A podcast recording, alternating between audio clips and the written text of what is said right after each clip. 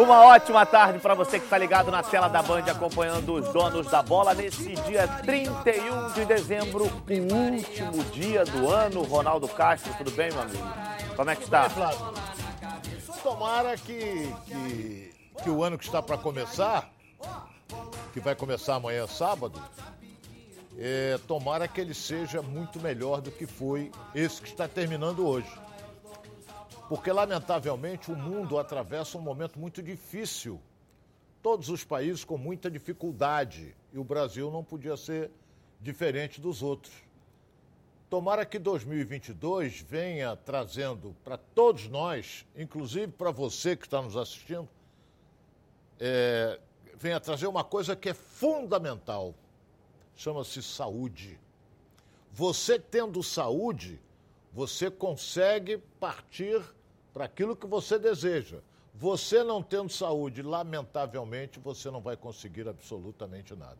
Por isso que nós temos que pedir a Deus para que nos dê muita saúde e que esse ano que está começando amanhã, hoje a partir de meia-noite, seja um ano de prosperidade para o Brasil e para o resto do mundo. Porque se o mundo crescer novamente, nós brasileiros iremos crescer também. Então eu desejo um feliz ano novo para você que é telespectador, que nos acompanhou durante todo o ano no programa Os Donos da Bola. É isso aí, que 2022 seja, e se Deus quiser, será muito melhor do que 2021. E, obviamente, o programa de hoje, Ronan, um programa muito especial. A gente vai mostrar aqui todas as retrospectivas dos clubes cariocas, vamos debater sobre o que está acontecendo, é, o que vem acontecendo nesses últimos dias. E para a gente iniciar o programa de hoje, Vamos ver como foi o ano do Flamengo em 2021, um ano que parecia começar muito bem, mas depois terminou de forma melancólica. Vamos à retrospectiva do Rubro Negro Carioca. O ano de 2021 do Flamengo pode ser definido com uma palavra: frustrante. Após o título brasileiro de 2020, a diretoria decidiu manter Rogério Ceni no comando da equipe, mesmo com as críticas por parte da torcida. No Campeonato Carioca, com a Taça Guanabara em pontos corridos, o Flamengo não teve muitos problemas. Foi o primeiro colocado com sete vitórias, dois empates e duas derrotas no primeiro turno, com 23 pontos. Nas semifinais, encarou o surpreendente Volta Redonda, mas fez 7 a 1 no agregado, que o colocou na grande decisão. O adversário da final foi novamente o Fluminense, assim como na temporada anterior. No jogo de ida, empate por 1 a 1 já na partida decisiva, brilhou a estrela de Gabigol. O camisa 9 fez os dois primeiros gols do jogo e o jovem João Gomes decretou o 37º título estadual erguido pelo rubro-negro.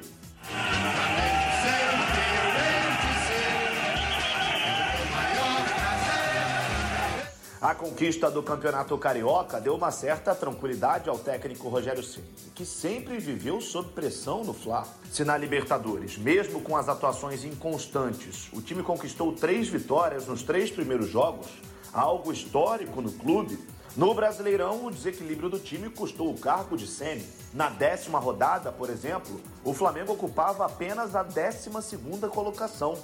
O mau desempenho dentro de campo, aliado à pressão da torcida e as entrevistas coletivas questionáveis, fez com que a demissão de Rogério Ceni fosse apenas questão de tempo. A gota d'água foi um áudio vazado de um analista de desempenho do Flamengo criticando a forma como o até então treinador do clube trabalhava. Na madrugada do dia 10 de julho, a demissão foi consumada pela diretoria do clube, que agiu rápido. Apenas 16 horas após anunciar a demissão de Ceni, Renato Gaúcho era anunciado como novo treinador do Flamengo.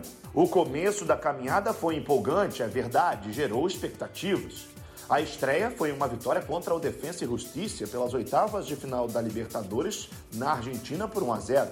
Em seguida, engatou mais seis vitórias consecutivas, igualando a melhor sequência de Jorge Jesus em 2019.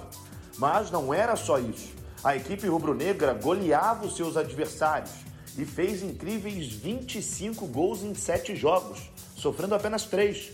Nem mesmo a cachapante derrota para o Internacional no Maracanã por 4 a 0 foi capaz de desanimar os rubro-negros. Goleadas posteriores, como os 4 a 0 diante do Santos e do Grêmio, ambos fora de casa, voltaram a empolgar o torcedor. Na Libertadores, vitórias também convincentes em todos os jogos das quartas e semifinais da competição. Porém, chegou um momento em que o clube começou a conviver com outros problemas. As constantes lesões e convocações de jogadores importantes do elenco começaram a prejudicar o rendimento do time. Os desfalques serviram de muleta para Renato Gaúcho justificar as partidas ruins e as derrotas do clube. Com isso, a pressão sobre o treinador começou a aumentar, mesmo com a vaga na final da Libertadores e nas semifinais da Copa do Brasil. Bastante satisfeito pelo que, pelos problemas que a gente vem, vem tendo com desfalques de jogadores na seleção, com jogadores no departamento médico. E mesmo assim o Flamengo em três competições, ele está na final da Libertadores. É, Quarta-feira a gente tem mais 90 minutos que a gente tem chance de colocar o clube em mais uma final. Sabemos que o jogo vai ser difícil também quarta-feira, mas é uma chance que, que, que nós temos e estamos, brigando pelo brasileiro. O brasileiro fica, digamos assim, cada vez mais difícil. Mas qual é o clube que disputa três competições e ganha as três competições? Então, no momento que você fala, se o Flamengo precisa melhorar, sim, o Flamengo, lógico, sempre precisa melhorar. Mesmo ganhando jogos, sempre tem alguma coisa para corrigir.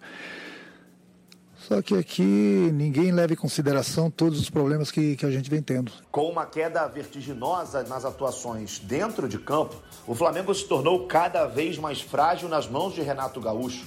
As chances no Brasileirão caíam a cada rodada e a eliminação para o Atlético Paranaense na semifinal da Copa do Brasil trouxe à tona todos os problemas do clube, dentro e fora de campo. Parecia um aviso sobre o que viria pela frente. A final da Libertadores foi o último ato de Renato Gaúcho como treinador do Flamengo. O vice-campeonato, após uma derrota dolorosa com um erro gritante de Andréas Pereira, um dos reforços para a temporada, custou caro.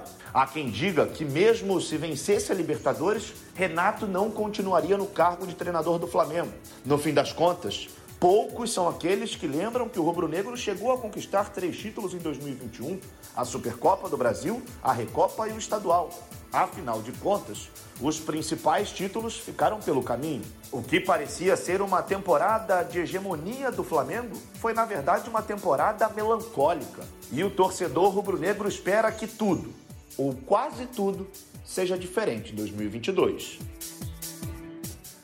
É, essa, essa última imagem é uma imagem que traz muita dor para o torcedor rubro-negro, né, Rona? Mas a gente vê aí pela matéria um ano que começou até de uma certa forma, dava para empolgar o torcedor, título do estadual, Supercopa, Recopa, terminou dessa forma, de uma forma completamente melancólica. O, o Flávio, o detalhe é o seguinte, é, a torcida do Flamengo, com o time que tem, o elenco que tem o Flamengo, ela não admite segunda colocação. Ela só pensa numa coisa: título. Se você consegue levar o seu time para decidir um campeonato, decidir um título, é sinal de que você fez um belo trabalho. Mas, lamentavelmente, no Brasil, o segundo é o último. Segundo é o último. Então, o Flamengo, por exemplo, o que, que ele ganhou? Ganhou o estadual, ganhou essa Supercopa, ganhou a Recopa. A Recopa. Aí veio foi eliminado na Copa do Brasil, foi eliminado no Campeonato Brasileiro já com rodada de antecedência, que a gente dava maior força. Pô, vamos lá e tal. O Edilson estava maior força aqui ao Flamengo. Não, porque não sei o que, que o Atlético vai jogar e vai tropeçar aqui. Vai tropeçar nada. O Atlético atropelou todo mundo e foi campeão, acho que com três rodadas de antecedente ou quatro. Antecedência ou quatro. Então você pega é, o time do Flamengo, o elenco que o Flamengo tem, em qualquer competição, qualquer competição, ele entra como favorito. Está pensando que ele não entrou como favorito diante do Palmeiras? Aí perdeu a Libertadores e o Renato é o culpado. Mas já vinha desde aquele jogo com o Grêmio, que ele abraçou fulano, abraçou ciclano, jogo contra o Corinthians, aqui no Maracanã, que ele cochichou uma série de coisas no ouvido do Luan, que o Luan foi o jogador dele no Grêmio. Isso tudo repercutiu muito mal no Renato. Será que se ele tivesse ganho a Libertadores ele seria demitido? Uns dizem que sim. Uns dizem que já estava programada a demissão dele. Outros não sabiam. Eu não sei, ganhava a Libertadores. Pô, o Jorge Jesus, que, que todos consideram um fenômeno, eu não considero, O Jorge Jesus ganhou uma Libertadores faltando dois minutos para acabar. E tomou um banho de bola do primeiro tempo do River Plate. O River meteu 1 a 0 ficou em cima do Flamengo, morreu fisicamente. A partir dos 25 minutos, o Flamengo aí foi para cima. Mas foi. Veio 45, 1 a 0 46, 1 a 0 46, 48, o Gabigol empata. Dois minutos depois, um minuto depois ele desempata. Quer dizer, a sorte bafejou para o lado do Flamengo. Agora, olha o elenco que o Flamengo tem. Só estão enaltecendo o, o, o, Jorge Jesus. Tudo bem, ele fez um bom trabalho, essa coisa toda, mas, porra, olha o elenco que ele tem. Ele pegou o time do Benfica, inferior ao Porto, só está tomando pancada do Porto. Entendeu? Não ganhou nada, arrumou nada é, não lá. Não ganhou nada, não ganhou nada lá. Então é. Flamengo o Campeonato Carioca, ah, o Campeonato Carioca. Viu a festa que foi? E se perde a pressão é. que não seria. Todo mundo quer ganhar. O Fluminense decidiu já há dois anos com o Flamengo. Perdeu em virtude principalmente do elenco que o Flamengo tem. Porque o Fluminense sempre fez jogo duro com o Flamengo. Já ganhou de 1x0 gol do Luciano, já ganhou. 1x0 gol, gol, do, Iago, 1x0 gol do Julião. Gol de, do Igor Julião, é, ganhou, é, ganhou com dois gols do, do John Kennedy, depois Isso. daquele Abelca que não joga nada e fez Exatamente. um golaço. Entendeu? Então é, é o futebol. O Fluminense cresce nessa, nessas decisões. Então, a torcida está frustrada? Tá. Porque queria ver o Flamengo disputando uma Libertadores e ganhando e decidir o Mundial de Clubes, que vai ser em fevereiro, né? Isso, fevereiro. Vai ser em fevereiro e, lamentavelmente, o Flamengo ficou fora. Exatamente isso. Fala, galera. Todo mundo sabe que eu sou associado da Previcar, mas você sabe por quê? Porque a Previcar tem 11 anos de credibilidade no ramo de proteção veicular, com milhares de indenizações pagas, associados satisfeitos e assistência 24 horas com atendimento em todo o Brasil. Confira agora o vídeo da Previcar e saiba mais um pouco sobre eles.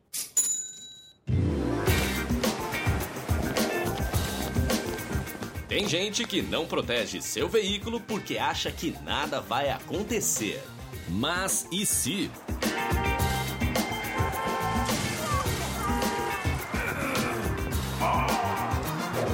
Você totalmente protegido se o assunto é proteção, a Previcar resolve. Proteção total contra roubo, furto, colisão e incêndio e indenização garantida. Tudo rápido e sem burocracia para que imprevistos não atrapalhem o seu dia. Previcar Alto. Você totalmente protegido. É, e tudo isso por um precinho que cabe aí no seu bolso, viu? A Prevcar tem planos com preços a partir de 105,30 reais por mês para carros e R$ 76,50 para motos. Sem burocracia, sem consulta ao SPC Serasa, sem consulta de CEP. Tudo muito rápido e muito fácil. Ligue agora para 2697-0610 ou mande um WhatsApp para DDD 21 982460013 e seja um associado Previcar, porque a Previcar, ela resolve. Bom, agora vamos com Nicole Paiva aqui na tela da Band neste último dia do ano. Tudo Boa bem, Nicole? Boa tarde, Flávio. Boa tarde a todos. Última sexta do ano. Desejar para vocês um feliz ano novo com um ano de muita prosperidade, alegria, saúde. Então, só falta vocês participarem aqui com a gente, vai ficar perfeito. Manda sua pergunta lá no canal Edilson Silva na rede ou no Twitter Edilson na rede. Exatamente isso, Nicole. Vamos ali na enquete. Quem ser. É, quê? Quem será o campeão carioca de 2022? Flamengo, Fluminense, Botafogo ou Vasco? Vote no Twitter Edilson na rede. É isso aí, muito obrigado, minha querida. Daqui a pouco você volta com mais. Tem perguntinhas aí para o nosso Ronaldo Castro que eu já estou sabendo, hein? Bom, agora é sério. Que tal falarmos sobre saúde sexual masculina? Problemas de ereção e ejaculação precoce são mais comuns do que você imagina. Você sabia que a cada 10 homens, 6 sofrem de ejaculação precoce e problemas de ereção? Por isso, a Gold Medical Group tem a solução rápida e eficiente para esse tipo de problema. Com equipamentos de última geração, o paciente já sai com o diagnóstico na hora e com o tratamento prescrito pelo corpo médico científico, com os melhores especialistas da área. Lembrando que todos os exames já estão inclusos no valor da consulta. E vale ressaltar que a testosterona é um hormônio fundamental para a vida masculina. E a Gold Medical Group também faz reposição hormonal Ligue agora para 41048000, repetindo, 41048000 e veja a clínica mais próxima de você, porque esses problemas sexuais masculinos A Gold Medical Group tem como te ajudar. Segue a líder de mercado. Bom, daqui a pouquinho a gente está de volta aqui na tela da Band no YouTube. Edilson Silva na rede com muito mais dos donos da bola neste 31 de, de dezembro. Não sai daí não.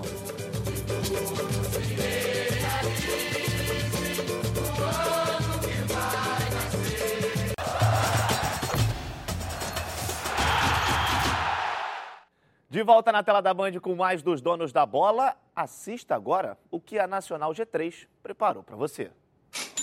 Oi, sou a Luzilene. Eu estava com a dívida de 14 mil no banco. Quando eu vi a propaganda da Nacional G3, entrei em contato com eles e eles rapidinho me atenderam e explicou sobre o contrato. Eles me enviaram, eu assinei, enviei para eles e é tudo ok. E aí eu tive a economia de 80% e hoje em dia eu estou com o carro quitado eu consegui e eu indico a Nacional G3 para quem tiver com dívida entrar em contato com ela, que é muito bom. É, você aí está com dificuldades para pagar as parcelas do seu veículo, parcelas em atraso, cartão de crédito estourado? A Nacional G3 negocia sua dívida e oferece as melhores condições. O Nacional G3 não cobra valores à vista, tem unidade física para atendimento presencial, assistência jurídica garantida, possibilidade de quitação e antecipação de grandes descontos na quitação. Com experiência de mais de 10 anos, está presente nas maiores cidades do Brasil, realizando mais de 120 mil atendimentos por ano. Siga a Nacional G3 nas redes sociais Facebook e Instagram e agende o seu horário sem compromissos. Não é revisional, é Nacional G3. 0800 888 3211. Vou repetir: 0800 888 3211. Bom, agora era de saber do Botafogo, que com o início que parecia um pouco triste, houve uma reviravolta e o Glorioso voltou à Série A com o título da B na bagagem. Vamos ao noticiário do Botafogo. 2021, ano que ficará marcado na memória, ano que ficará marcado na história do Glorioso. Em janeiro, Eleito presidente do Botafogo para o quadriênio 2021 a 2024, Durcésio Melo e o vice-geral Vinícius Assunção foram empossados em cerimônia em General Severiano. E ainda no primeiro mês do ano, o Botafogo anunciou a contratação de Eduardo Freeland para ser o novo diretor de futebol. O dirigente estava no cargo de gerente de futebol da base do Flamengo e retornou ao Alvinegro após três anos. Em fevereiro, com quatro rodadas de antecedência, o Botafogo foi o primeiro time rebaixado para a Série B do Campeonato Brasileiro pela terceira vez em sua história. O clube, que já se encontrava em uma situação bastante complicada, teve seu descenso decretado na partida contra o esporte. Na Série A em 2021, foram 11 jogos disputados, uma vitória, um empate e nove derrotas. Ainda em fevereiro, o Botafogo anunciou a contratação de Marcelo Chamusca como novo técnico do clube. O treinador de 54 anos, que assinou até o fim da temporada, tinha como principal missão levar o Glorioso de volta para a Série A ao final do contrato. Em março, o Botafogo anunciou um importante reforço e não era um jogador, mas sim alguém que teria o desafio de ajudar o clube fora dos gramados. A contratação de um CEO que ocupasse o cargo de diretor executivo foi um dos principais pontos tocados por Durcésio Melo durante a época de eleição no ano passado, e Jorge Braga foi o escolhido para assumir essa responsabilidade. Em abril, a primeira eliminação precoce na temporada. O Botafogo deu adeus cedo demais à Copa do Brasil e pela quarta vez seguida foi eliminado para clubes que não estão no pelotão de elite do futebol brasileiro. O Glorioso perdeu nos pênaltis para o ABC, ainda na segunda fase da competição. Ainda em abril, o Alvinegro foi eliminado do Campeonato Carioca ao ser derrotado por 1 a 0 pelo Fluminense no Maracanã. O clube teve um desempenho muito abaixo no torneio, não se classificou às semifinais e ficou em vice na disputa da Taça Rio, que foi uma espécie de troféu de consolação. Com a saída precoce das duas competições, o Botafogo tinha pela frente apenas a disputa da Série B do Campeonato Brasileiro, que começou no final de maio. Em julho, Marcelo Chamusca não resistiu à pressão da má campanha na segundona e foi demitido do cargo. Ele deixou o time no décimo lugar após 10 jogos. Ao todo, Chamusca comandou a equipe em 27 partidas com 9 vitórias, 12 empates e 6 derrotas. um resumo de 50% de aproveitamento. E ainda em julho, a diretoria alvinegra anunciou Enderson Moreira como novo treinador do Botafogo, que naquele momento ocupava a 14ª posição na tabela, com 13 pontos somados e 10 pontos atrás do G4. Logo na estreia, Enderson foi expulso por volta dos 15 minutos do segundo tempo, depois de ofender o quarto árbitro e chamá-lo de despreparado. Naquele momento, Enderson ganhou o grupo, porque mostrou ao elenco que ele estava ali para representar o grupo e lutar por eles. E assim foi. O segundo turno do Botafogo no Campeonato Brasileiro foi avassalador. Enderson Moreira comandou a equipe em uma grande arrancada até a conquista do título da Série B e conseguiu que o clube chegasse ao principal objetivo na temporada. Ao todo, sob seu comando, foram 17 vitórias, 6 empates e 3 derrotas. Rafael Navarro e Chay foram peças essenciais nessa volta por cima. Afinal, foram eles quem comandaram o setor ofensivo do Glorioso na temporada. Navarro foi o artilheiro da equipe no ano, com 16 gols marcados e deu 10 assistências, enquanto o meio atacante anotou 8 gols, contribuiu com 8 assistências e foi o jogador do clube com mais dribles, ao todo 42. Já no setor defensivo, o xerifão Joel Carli e o jovem Canu foram os protagonistas. Além do espírito de liderança fora e dentro de campo, os zagueiros se consolidaram como uma grande dupla no meio da temporada, o que foi fundamental para a campanha do Botafogo. Juntos, eles não perderam e conquistaram bons números. Foram cinco gols sofridos em 11 vitórias e três empates. Em meio a um ano tão desafiador, não dá para deixar de lado a contratação de Rafael, que sempre foi um dos sonhos da torcida alvinegra, devido à identificação com o clube e pelo bom futebol. E em setembro, o ex-jogador do Manchester United chegou ao alvinegro com vínculo até o fim de 2023 e assumiu a emblemática camisa 7 do Glorioso. Embora o lateral tenha atuado poucos minutos nesta temporada devido à adaptação, ele foi um dos jogadores que mais empurrou o time nessa reta final de temporada. Setembro foi marcado também pela volta da torcida ao estádio Newton Santos. Aos poucos, a carga de ingressos foi aumentando e grandes festas empurraram a equipe até a conquista do título. O Botafogo assumiu a liderança da competição em um jogo muito especial, um clássico. Em São Januário, a equipe aplicou uma sonora goleada em cima do Vasco por 4 a 0 e decretou a permanência do rival na segunda divisão para a próxima temporada. E mesmo com acesso muito bem encaminhado, o Botafogo perdia em casa para o Operário quando conquistou uma vitória de virada por 2 a 1, numa linda festa para mais de 25 mil torcedores no Nilton, confirmando o retorno do clube à elite do futebol nacional. E com uma rodada de antecedência na vitória fora de casa sobre o Brasil de Pelotas, o Botafogo enfim soltou o grito de campeão. Ao vencer a Série B de 2021, o Botafogo conseguiu um feito histórico, a maior recuperação de uma equipe campeã desde que a competição passou a ser disputada por pontos corridos em 2006. Esse foi o ano do Botafogo, de time desacreditado a time campeão, muitos ainda falaram que conquistar o título da segundona era obrigação.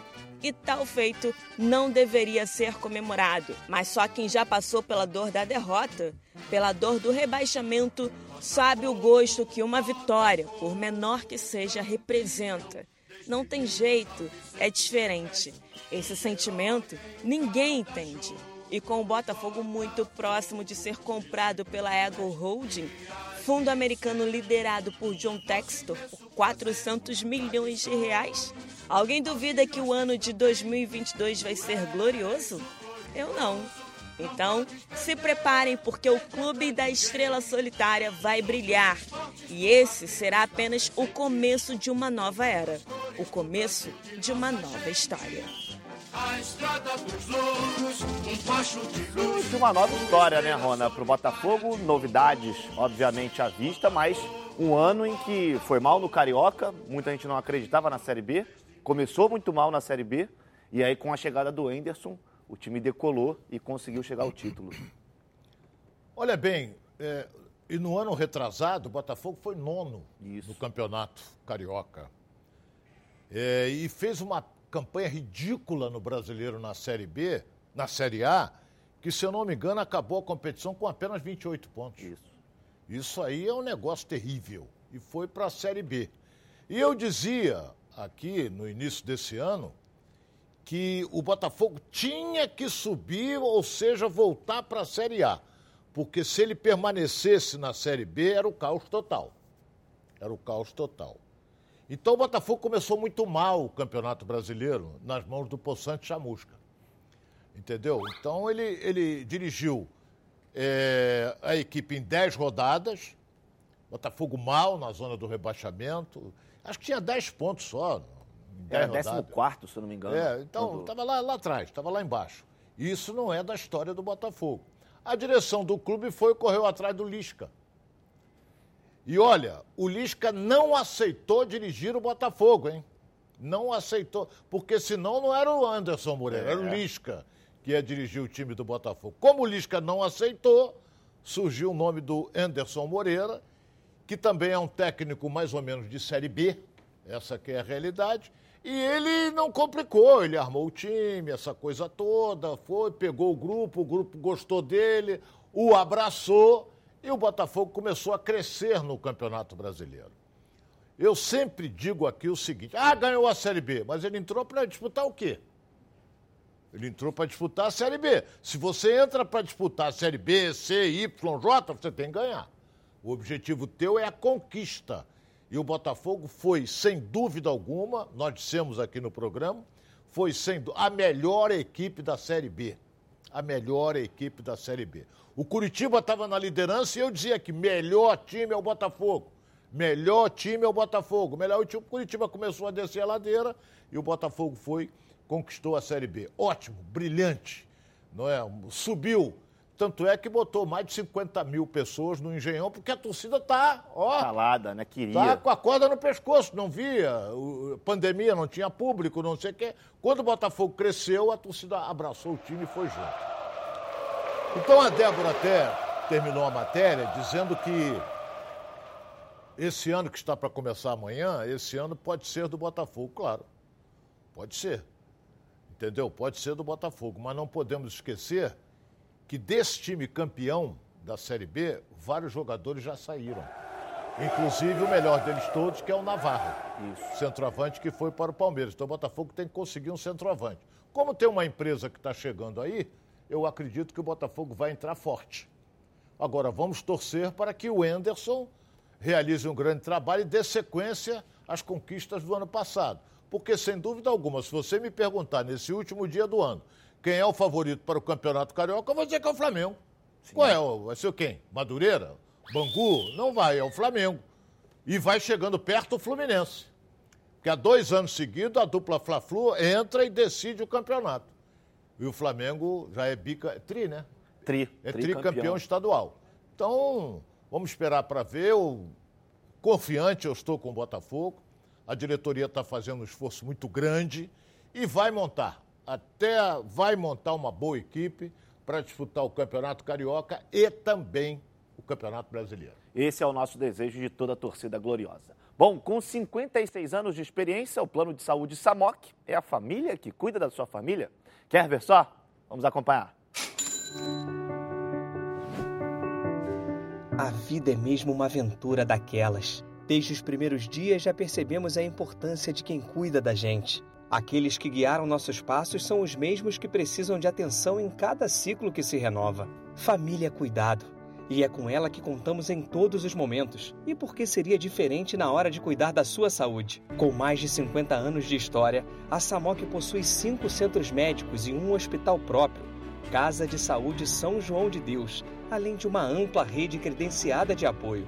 No Plano SAMOC, você conta com médicos qualificados e experientes, além de atendimento domiciliar de urgência e de emergência sem custo adicional. Muito mais do que um plano de saúde, a Samoc é formada por uma grande família que tem a missão de cuidar da sua família. Pois é, planos completos, todos eles a partir de R$ 139,59 e condições especiais nos planos empresariais. O torcedor do Fluminense, é claro, ganha aquele presentinho especial no aniversário da Samok.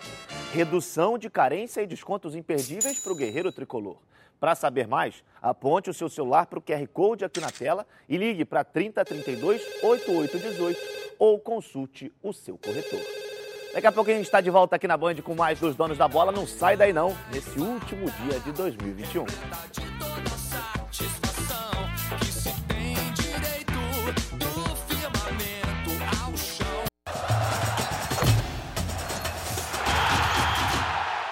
De volta na Band com mais dos donos da bola. Você aí, você já experimentou o azeite Olive? Ainda não? O que é, isso? Você não sabe o que você está perdendo. O Olive é um azeite feito no Chile com muito carinho e dedicação. E tudo começa com a escolha cuidadosa de cada azeitona. E acaba nesse azeite maravilhoso, perfeito para o seu almoço ou jantar em família. Azeite é bom, Olive é ótimo. Quer ver só? Vamos acompanhar. Hum, cara, esses chilenos arrasam. Já viu como é estilosa essa garrafa de azeite Olive? É jovem, diferente, alegre. Muito premiado, o preço é ótimo. E é extra virgem, né? O que é super saudável. Ok, mas a gente veio curtir ou fazer comercial de azeite Olive? azeite é bom, Olive é ótimo. E é tão leve, levei. É, não falei? Delicioso, saudável, leve e com o melhor custo-benefício entre os azeites. Azeite é bom, Olive é ótimo. Bom, vamos agora saber como foi o ano do Fluminense, com muitas joias da casa aparecendo muito bem entre os profissionais. Vamos ao noticiário do Flu.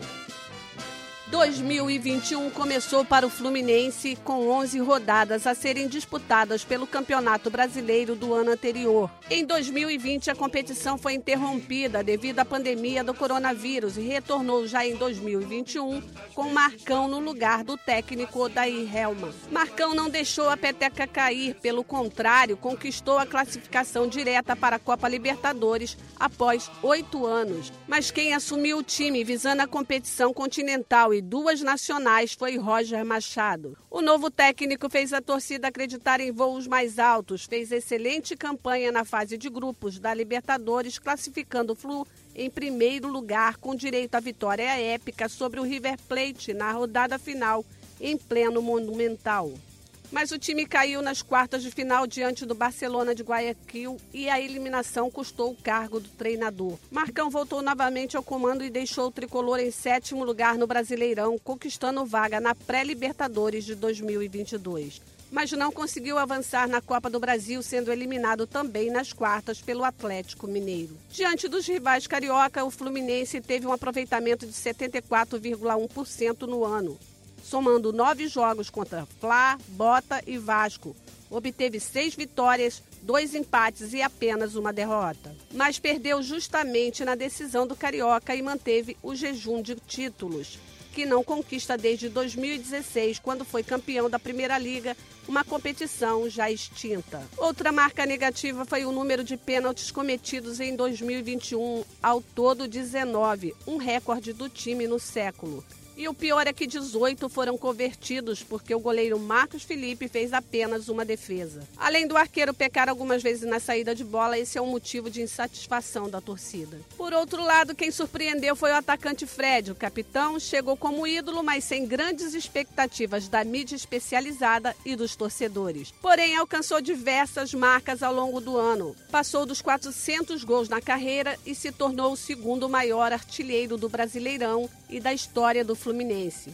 Tornou-se artilheiro isolado da Copa do Brasil e segundo maior artilheiro brasileiro da Libertadores. Além de igualar Pelé como quarto maior artilheiro de um mesmo clube no Campeonato Brasileiro, passando dos 100 gols na competição. 2021 foi também mais um ano de destaque para os moleques de Xerém. Kaique fez bonito na fase de grupos da Libertadores e no Carioca, mas já estava negociado com o Manchester City. O atacante Luiz Henrique tornou-se peça importante na equipe e marcou gols decisivos na temporada, alguns foram golaços. Martinelli fez um ano sólido, mesmo não sendo sempre titular. Já André tomou conta do meio-campo tricolor e foi eleito revelação do Brasileirão. Fora das quatro linhas, até que o Flusão decolou. Voltou a ter um patrocínio master após três anos, conseguiu colocar em dia salários de jogadores e funcionários e centralizou ações civis e trabalhistas, o que alivia o fluxo de caixa do clube nos próximos anos. Com a volta do público aos estádios este ano, o tricolor quase bate um recorde na última partida no Maracanã. Foi por muito pouco, mas a torcida fez uma linda festa, viu o time golear o adversário e garantir presença na Libertadores de 2022. A festa só não foi maior porque após o apito final, o Bragantino marcou um gol nos acréscimos em cima do Inter e tirou o Flu da fase de grupos da Liberta. O time vai estrear na segunda fase da competição em fevereiro diante do Milionários da Colômbia sob o comando do Abel Braga, na quarta passagem como técnico do Fluminense. Daí tá a retrospectiva do Fluminense, como foi o ano do Fluminense. Acho que, Rona, que a gente tem aqui coisas positivas para falarmos, de volta à Libertadores. Embora tenha oscilado um pouco no Brasileirão, conseguiu chegar à reta final por muito pouco, não foi para a fase de grupos. No estadual, mais uma vez chegou a decisão, bateu na trave de novo. A Libertadores também ficou aquele gostinho de que poderia ter passado do Barcelona, né? Poderia. Uma Libertadores, às vezes, você pega, você é. pega de surpresa. O Fluminense, ele começou o campeonato bem no estadual, decidiu com o Flamengo, perdeu. Aí entrou para disputar o Campeonato Brasileiro é, e, e começou razoavelmente, aquela coisa toda. E, e, e o time. É, aí contratou, o Mário Bittencourt contratou o Fred, o Fred que eu. É, meu ídolo, sempre gostei, me deu muitas alegrias, mas é um jogador que já está numa certa faixa etária que não é mais aquele Fred que a gente estava acostumado a ver. E o passado a gente não esquece. Pô, Fred, Fred, Fred. Agora ele está vendo Fred, Fred, Fred, vai, vai diminuindo. Então você vê que o Fluminense está contratando jogadores, vai contratar mais gente. Vem jogadores aí é, de nível de seleção o Fluminense, vai contratar. Agora eu fico pensando aqui o seguinte: é, o Fred encerra a sua carreira em maio. O Fluminense está contratando centroavante. O Fred deve encerrar a carreira, talvez entrando no segundo tempo, para começar com esses jogadores que o Fluminense está contratando, eu acho que o Fred não vai começar, não. A não ser que ele bata o martelo, vou jogar, vou jogar, é. aquela coisa toda. Contratou o treinador, o Abel, no lugar do Marcão. O Marcão fez um bom trabalho, levou o time, inclusive, para a pré-Libertadores. O Fluminense terminou o campeonato em sétimo. sétimo lugar. Não é? Poderia até entrar na fase de grupos da Libertadores se não fosse aquele gol no finalzinho do Bragantino. Gol do Arthur no último lance. Entendeu? No finalzinho do jogo, o Bragantino meteu 1x0, foi contra o Corinthians, se não me engano. Foi contra o Internacional. O Internacional, lá em Bragança. Então, o Fluminense agora vai, em fevereiro, entrar na fase de, da fase de, de classificação da Libertadores. Está montando um time para dar sequência. Agora, o resultado a gente não sabe o que, que pode acontecer. Contratou um bom treinador, está contratando bons jogadores. Eu sei que a idade às vezes pesa, e pesa mesmo mas jogadores rodados, jogadores experientes, jogadores que entram em campo e não se apavoram se tem público, se não tem público, se soltaram foguete, se deram tiro, jogadores que não se apavoram. Então vamos torcer para que o Fluminense é, dê o pontapé inicial no estadual, porque o time do Fluminense, se eu não me engano, se apresenta dia 10. É, junto com o Flamengo. Dia é, 10. dia 10, porque acabou a, a, competição dia 9. Então aí o Abel vai ver o que, que ele tem na mão, tem bons jogadores da base, bons jogadores, que também serão aproveitados. Sem dúvida nenhuma. Bom, agora é hora da gente dar um giro pelo Rio. Vamos saber as informações do nosso estado, agora aqui nos Donos da Bola. Chegou o novo Guaravita Frutas Cítricas, um delicioso mix de laranja, abacaxi e limão, uma explosão de sabores. No Giro pelo Rio, vamos recordar quais foram os destaques de 2021 dos oito clubes de menor investimento que estarão disputando o Campeonato Carioca na próxima temporada. Começando pelo Audax Rio, que após ser campeão da Série A2 voltou à elite do futebol estadual. O time não figurava na Série A desde 2014 e este ano Além do acesso, teve outra mudança. Fechou parceria com a Prefeitura de Angra dos Reis e fixou sede na cidade da Costa Verde. Até o momento, o Bangu anunciou poucos reforços, mas o time procurou manter a base do elenco, que foi até a segunda fase da Série D do Brasileirão e continua sob o comando do técnico Felipe Maestro e sua comissão técnica. O Boa Vista também segue comandado pelo técnico Leandrão e é o time de menor investimento que vai encarar uma sequência de três equipes grandes. Recebe o Botafogo na estreia em Bacaxá, depois encara Vasco e Flamengo fora de casa. Já o Madureira trouxe de volta para a terceira passagem pelo clube o técnico Alfredo Sampaio, que irá para o 24º Campeonato Carioca, sendo o que mais disputou a competição. O Nova Iguaçu terá agenda lotada em 2022. Vai disputar Carioca, Brasileirão Série D e Copa do Brasil. A base do primeiro time formador do Rio estará na Copinha. A Portuguesa do Rio reformou o gramado do estádio Luso Brasileiro, que está em perfeito estado. A Lusa também vai disputar a Copa do Brasil e o Brasileirão Série D. O Resende lançou um novo uniforme inspirado no Lyon da década de 50, quando o primeiro brasileiro atuou pela equipe francesa, parceira do Gigante do Vale na base do clube, que também se prepara para a Copa Rio-São Paulo de Futebol Júnior. Finalizando o nosso passeio pelo estado em 2021, o Volta Redonda subiu no ranking da CBF, alcançando a 53ª colocação entre todos os times brasileiros e se mantendo como a quinta força do futebol do Rio de Janeiro. É isso aí. Agora torcer para o Volta Redonda a nível nacional também conseguir bons resultados. Você aí, você sabe tudo de futebol? Então você precisa conhecer a Betano. A Betano é o lugar para você apostar na sua emoção e colocar à prova todo o seu conhecimento de futebol. Acesse agora betano.com, faça o seu cadastro e receba um bônus de até 200 reais no seu primeiro depósito. Daqui a pouquinho a gente está de volta aqui na tela da Band neste 31 de dezembro. Sai daí não. Viver e não ter a vergonha de ser feliz.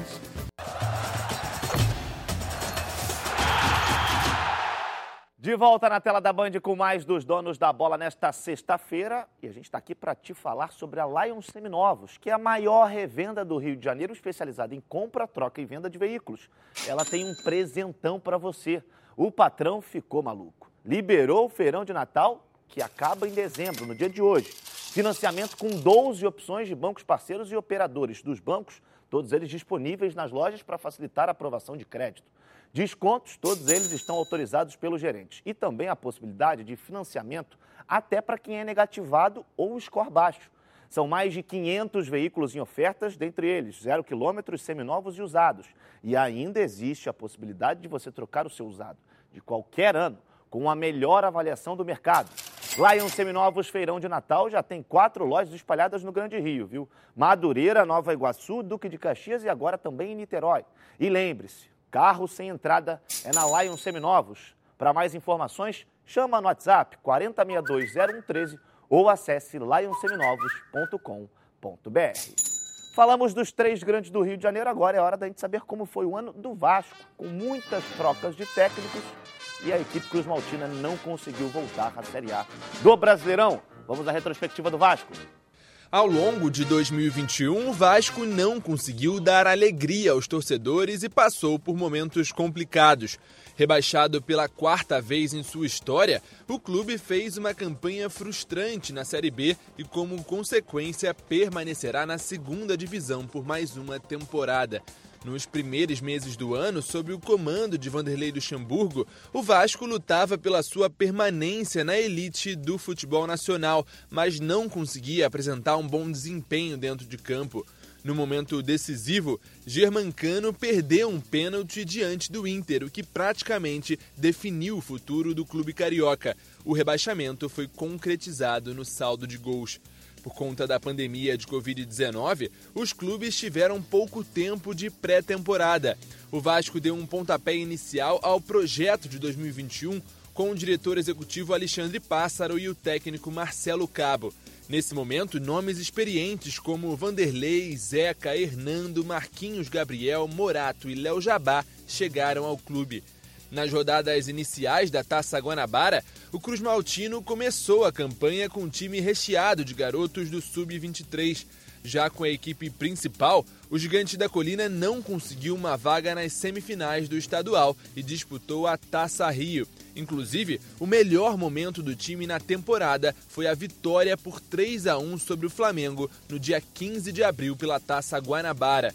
Ao vencer o Botafogo nos pênaltis, o time conquistou seu 11º título da Taça Rio, se tornando o maior campeão dessa disputa. Nesse período, o Vasco anunciou mais alguns reforços para a Série B, dentre eles Daniel Amorim, Martim Sarrafiori, Rômulo e Michel. Desde sua estreia na Série B, o time apresentou um desempenho bem abaixo do esperado e não conseguiu entrar no G4. Depois de 15 jogos sob o comando de Marcelo Cabo e com poucas evoluções, o treinador acabou sendo demitido depois de empatar com o Náutico em São Januário. Neste ponto, o time apresentava enorme fragilidade defensiva, além de dificuldades em jogadas aéreas, saídas de bola e contra-ataques. A questão é que nenhum treinador conseguiu corrigir esses erros que somavam a deslizes individuais e coletivos que aconteciam com frequência. Além disso, era possível ver um desequilíbrio na montagem do elenco, uma vez que faltavam peças de reposição para determinados setores. A ideia foi apostar no técnico Lisca, que chegou levando esperança aos torcedores vascaínos, estreando com uma goleada de 4 a 1 sobre o Guarani. Mas a empolgação parou por ali. As falhas individuais e a queda de rendimento voltaram a aparecer em um time cada vez mais apático. Pela Copa do Brasil, o time foi eliminado pelo São Paulo. Diante dos resultados e com um aproveitamento de pouco mais de 36%, Lisca não conseguiu fazer a equipe evoluir e deixou o comando do time com quatro vitórias, um empate e sete derrotas. Já na reta final do Campeonato Brasileiro, o Vasco anunciou a chegada de Fernando Diniz. Conhecido por um estilo de jogo característico, o treinador teve bons resultados e ajudou o time a subir algumas posições na tabela. Quem também retornou ao time, trazendo um sopro de esperança em relação ao acesso, foi o meia Nenê. O atleta, que possui enorme identificação com o clube, marcou quatro gols e deu quatro assistências em 14 partidas. No entanto, faltou tempo para ajudar a equipe em seu principal objetivo, que era conseguir o acesso.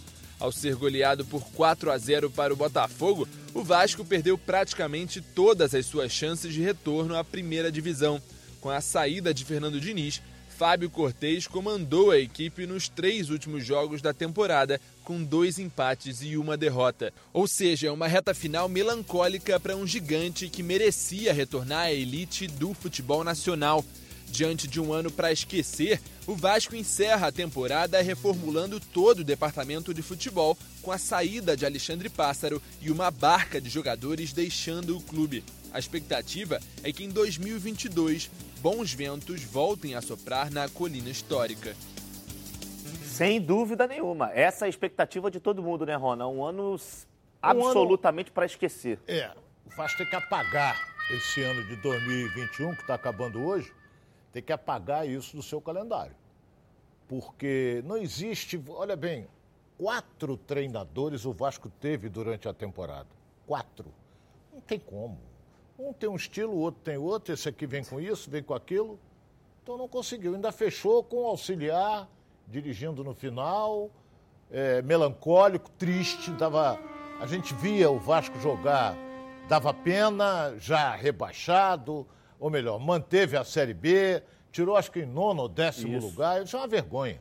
Então eu concordo com o presidente do Vasco, se um time que foi montado, não é, é, é, é tirou em décimo lugar na Série B, tem que dar um bico na bunda de todo mundo. Já começou o pássaro voando, Isso. já mandou todo mundo para o espaço. Tem que reformular. Então ele dispensou um time quase que inteiro do Vasco. Por quê? Não arrumou nada? Vai arrumar, vai arrumar agora? Então não adianta. Então está montando um time novo. E eu acredito que com o Zé Ricardo, o time do Vasco possa melhorar, desde que a direção lhe dê condições de contratar jogadores importantes, de modo que o Zé possa montar um bom time. E acho que além disso, né, Rony, a gente pode frisar também a, a confiança que a direção precisa passar ao Zé Ricardo. Não é depois de, do, vamos supor, duas derrotas seguidas, é, quatro jogos sem vencer, a pressão, aí tira o Zé Ricardo, aí traz um outro treinador que não montou o time, o time foi montado pelo Zé Ricardo, traz um treinador com características diferentes, a gente viu isso acontecer. Ramon Menezes saiu, entrou Sapinto, ninguém sabia quem era. É. Aí depois veio Lisca, Diniz e terminou com o auxiliar. Sem contar o Vanderlei. Né? Sim, ainda teve o Vanderlei. Tem que contar o Vanderlei que começou. Então é muito difícil, você tem que dar sequência ao trabalho do treinador. Agora, vamos esperar. Eu estou achando, em termos de contratações, lento. O Vasco está lento em termos de contratações. Agora vamos esperar. Vem aí, daqui a um mês, com um mês não, menos do que isso, o Campeonato Carioca e vamos ver qual será a, a, a participação do Vasco. Porque a torcida está triste em virtude do Vasco permanecer na Série B. Bom, pessoal, antes da gente encerrar, Rona, chega mais. Vamos nos despedir aqui de todos, desejando um ótimo, feliz ano novo. Que seja 2022 maravilhoso para todos nós, Nick, Rona. Agradecer a todos vocês aí que nos acompanharam. Princesa. E vamos que vamos. Eu queria agradecer a todos que ficaram aqui interagindo comigo. Foi um prazer conhecer vocês esse ano. E agradecer por ter trabalhado com essa equipe maravilhosa, pela oportunidade de ter conhecido todos vocês. Um feliz ano novo para todo mundo. Aproveito também meus companheiros Clebão, Léo, não é? Nosso Jeg ali também. Ao pessoal lá de cima, Pedrinho, André, aquela turma toda. Feliz ano novo, com muita saúde para todos, é o que nós precisamos. E que o ano que está começando amanhã seja repleto de alegrias, de felicidade para todos nós. Um beijo grande para todos e um feliz ano novo. É isso mesmo, feliz ano novo a todos, inclusive o nosso René Simões, que agora está lá no Curitiba, também é o grande Edilson Silva, que está curtindo Isso. aí o Réveillon. Um abraço a todos vocês, aos telespectadores, e um 2022 maravilhoso. Um abraço, gente. Tchau, tchau. Tchau, tchau.